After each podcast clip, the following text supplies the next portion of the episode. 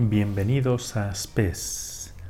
El Evangelio de la Misa de este día nos regala un pasaje bellísimo. Nos cuenta San Juan que seis días antes de la Pascua, es decir, eh, nos encontramos en la última semana de vida de Cristo, Él se encontraba en casa de sus amigos en Betania, donde vivían Lázaro, Marta y María. Podemos pensar cómo se encontraba el corazón de Jesús turbado, lleno de miedo. Él sabía perfectamente lo que le iba a suceder en unos días.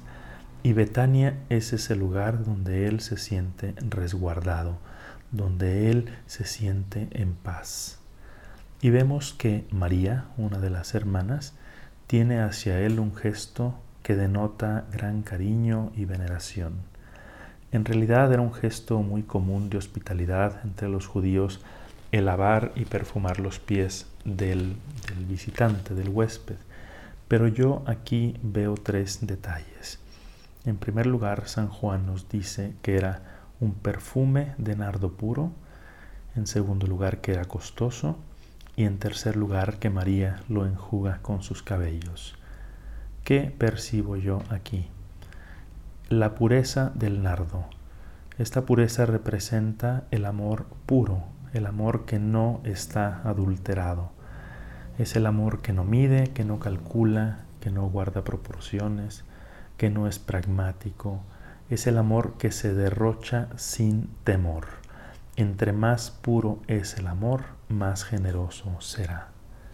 En segundo lugar, nos dice que es costoso. San Juan le pone ese adjetivo al perfume y después Judas lo cuantifica en 300 denarios. Un denario era el salario de un jornalero agrícola. Entonces podemos ver que estamos hablando del salario de un año de un jornalero. Pero María no piensa en ello. Su Señor lo merece todo y eso es argumento suficiente para ella.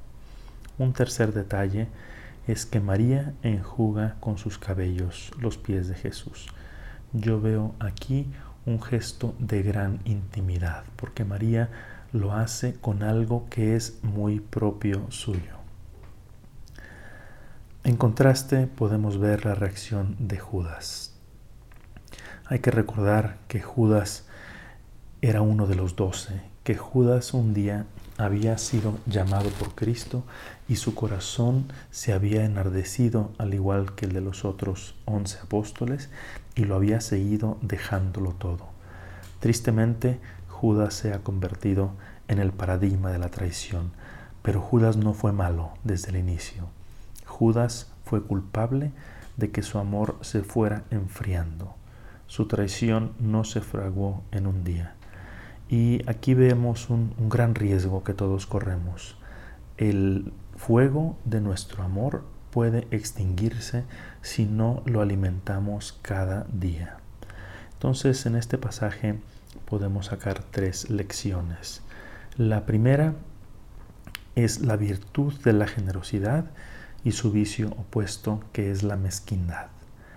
¿Hacia cuál tiendo yo en mis gestos de amor hacia el Señor y hacia los demás?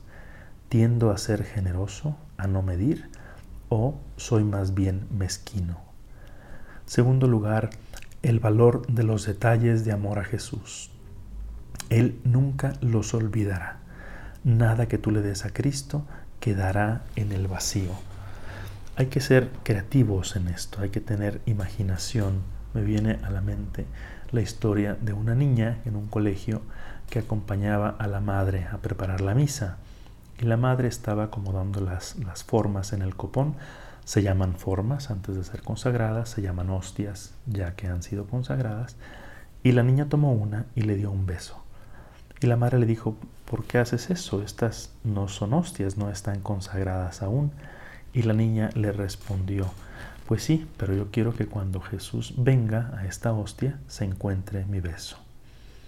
Esta Semana Santa, ojalá que tengamos muchos detalles de amor, los que nuestra creatividad permita, y así consolemos el corazón de Jesús.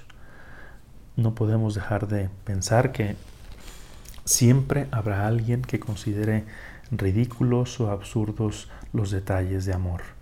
Habrá a quien ese perfume le sepa agrio, pero es que su corazón en realidad ya se ha agriado y ojalá que nunca nadie te detenga de tener esos gestos con Jesús. Dice el Evangelio que el perfume llenó toda la casa. Qué bonita imagen. Y ese perfume en realidad llega hasta nuestros días. Dice San Juan Crisóstomo, esta mujer tiene hoy mayor celebridad que todas las reinas y todos los reyes, y el tiempo nunca borrará el recuerdo de lo que hizo. Te recomiendo que tomes el texto y te sientes a reflexionarlo, pero sobre todo a orarlo con calma en la presencia de Jesucristo y que termines con un coloquio de amor con Él. En las notas colocaré la cita bíblica de este pasaje y también una reflexión que hace una hermana claretiana sobre las lecturas de hoy. Hasta que nos volvamos a encontrar, que Dios te sostenga en la palma de su mano.